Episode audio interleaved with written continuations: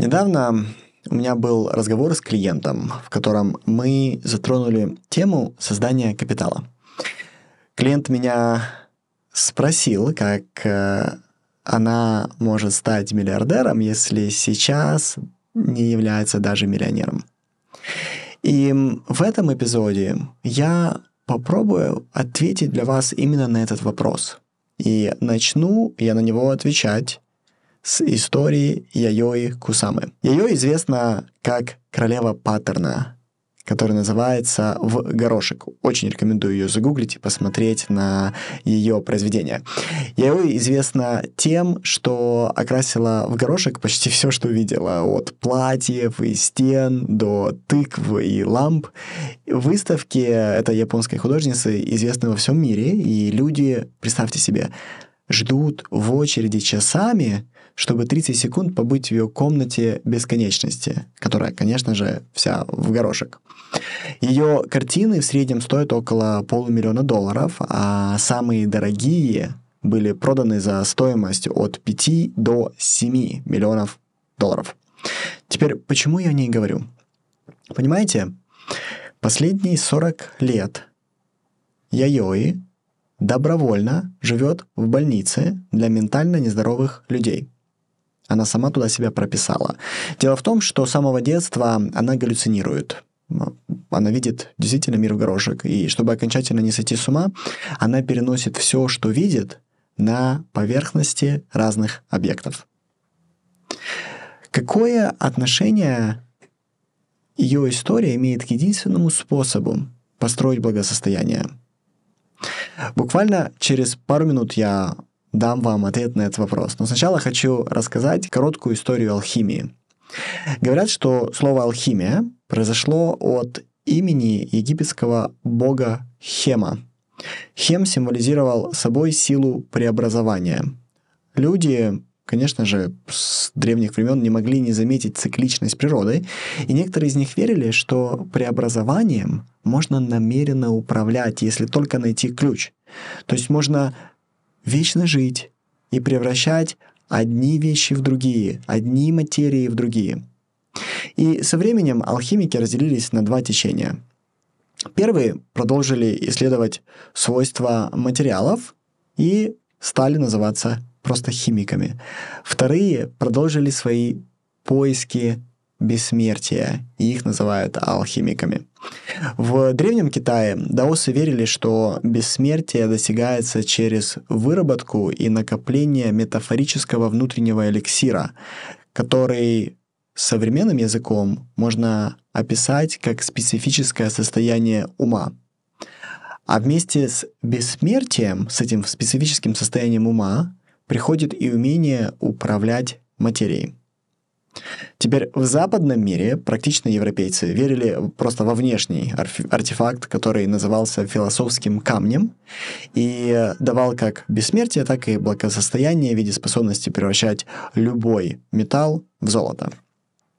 Если же вернуться к даосской традиции, то одна из идей алхимии заключалась в том, что чтобы изменить внешнюю материю, нужно стать ею внутри – Оттуда и пришла фраза, что если ты хочешь превратить что-то в золото, то сначала нужно иметь сердце из золота.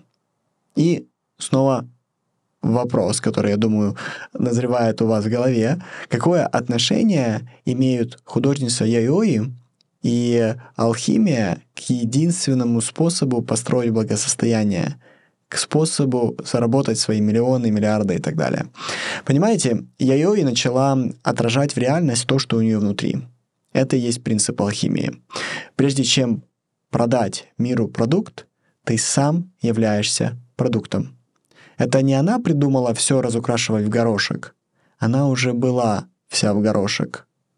Поэтому мой вопрос к вам. Вы в каком горошке? Секрет Яйои не только в том, что она видит весь мир в горошек. Дело в том, что она также обладает навыком красиво рисовать. Искусство нужно людям, нужно всем людям, потому что в каждом из нас заложена по умолчанию любовь к красоте.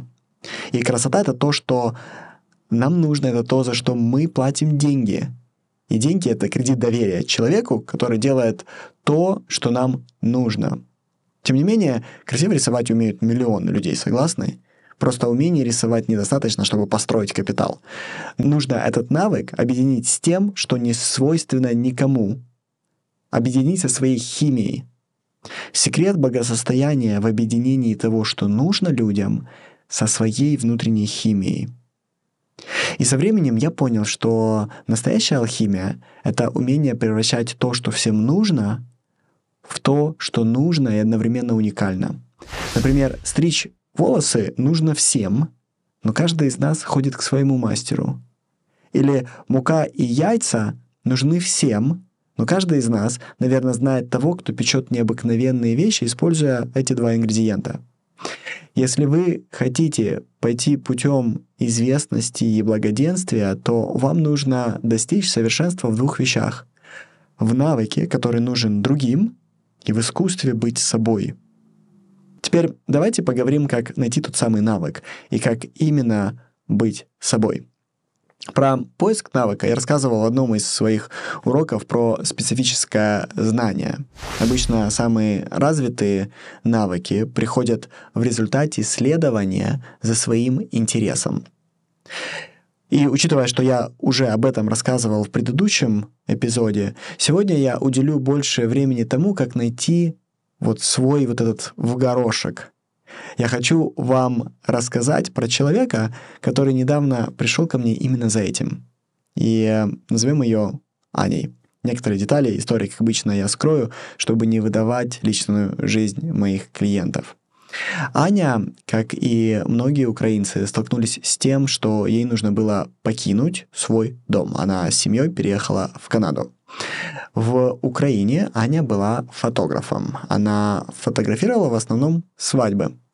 Попав в Торонто без связей, без заказов и без половины своей техники, она сначала пыталась найти клиентов так, как ну, наверняка все люди будут это делать на форумах, в группах Фейсбука, потом начала размещать рекламу на местном сайте, у нас есть marketplace, в Канаде он называется Kijiji, где много чего покупается и продается.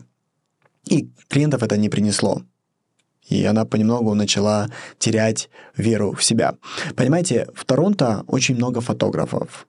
И в Канаде люди ищут фотографов в основном через личные рекомендации. Тоже, наверное, как и везде. Здесь холодная реклама вот так просто в лоб работает плохо. И если фотографов так много, и все они умеют неплохо фотографировать, то почему должны выбрать девушку, которая совсем недавно приехала из Украины, и здесь ее просто никто не знает? Почему именно ее? Как многие умеют хорошо рисовать, так многие умеют хорошо фотографировать. Как первый навык рисовать, так и второй навык фотографировать, они нужны. Мы все согласны, что эти навыки нужны. Люди готовы за них платить. Но предложение будет превышать постоянно спрос. Поэтому одного блестящего навыка недостаточно. Его нужно объединить со своим горошком. Мы начали с Аней разговаривать о том, какие свои странности она четко осознает и понимает, и она знает, что эти странности ее отличают от других. И она немного сначала со мной смущалась, как и многие мои клиенты. Я ее успокоил, сказал, что все нормально, и мне можно довериться. И потом она сказала, что у нее есть привычка стоять к людям очень близко, чтобы чувствовать их запах и лицом ощущать температуру их тела. Сказала, что почти всегда предсказывает заранее, как они будут пахнуть и как будет чувствовать их тепло. А потом вот когда она предсказывает, она еле сдерживается, чтобы не побежать быстрее вот вплотную к человеку и не проверить свою гипотезу. И это действительно интересно. Я спросил у нее, как она думает, почему она это делает. И она ответила, что ей кажется, что только через тепло и запах можно узнать, какому месту на самом деле принадлежит человек. И я уточнил у нее, что значит принадлежит. И Аня начала рассказывать с вдохновением про места силы и про то, где человек чувствует себя лучше всего. В этот момент я подумал про то, что мне лично нравятся места, где пахнет кедром и апельсинами, и при этом прохладно, как в горах. Может быть, это мое место силы. Я подумал, как интересно, что из тысяч фотографов Аня может выбирать место силы для своих клиентов, но вместо этого она просто считает, что это ее странность. И на сессии я рассказал ей то, что рассказываю сегодня вам. Про историю Йойои, про то, как странность превращает нас в уникальных. И сейчас у Ани все в порядке. Обещание ее фотографии стало намного проще и намного ценнее. Она говорит, что фотографирует людей там, где они мощнее всего. Эти фотографии выглядят необыкновенно. Вторая история клиента — это история моего любимого бренда кашемировой одежды. История Луки Фалони. Фалони вокруг себя собрали уникальных местных дизайнеров и продают их вещи по всему миру. И история их первого дизайнера особенно, и мне ее передали не из первых уст, поэтому я не могу назвать вам имя этого человека. Но вот что мне рассказали. В Италии, как нигде, много дизайнеров. Тысячи людей знают, как работать с кожей, шерстью, льном или хлопком. Шить хорошо тоже многие там умеют. Для некоторых это просто целые семейные бизнесы.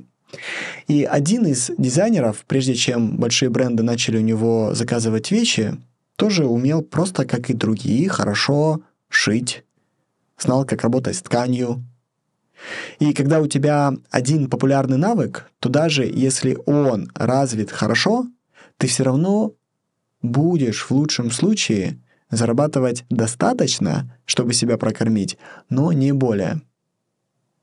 Тем не менее, у этого конкретного дизайнера была особенность. Его кожа была постоянно воспалена. Врачи говорили, что это аллергия и какое-то аутоиммунное заболевание, и одежда из любой ткани приносила или боль, или больше воспаления, когда дизайнер ее надевал, кроме кашемира. При этом кожа дизайнера моментально реагировала, если кашемир был сделан без соблюдения необходимых процессов. Например, если он был сделан не из шерсти определенного подвида овец, или, например, если подвид был правильный, но овец неправильно расчесывали. И первую одежду из кашемира он сделал для себя, просто для своих потребностей. Его тело быстро подсказывало, у кого стоит закупать кашемир, а у кого нет, какие части вещи для себя сделать свободней, а где можно уплотнить, и ничего страшного не будет. И со временем этот дизайнер стал человеком, у которого покупают мужскую одежду из кашемира почти все итальянские бренды и все известные люди, которые любят кашемир. Таким образом, секрет благополучия в том, чтобы объединить то, что ценно для большинства людей, собственной сутью. И это сделает тебя уникальным и получит тебе дойти до благоденствия. Если вы в бизнесе себя, с вами никто не может конкурировать. До встречи, друзья.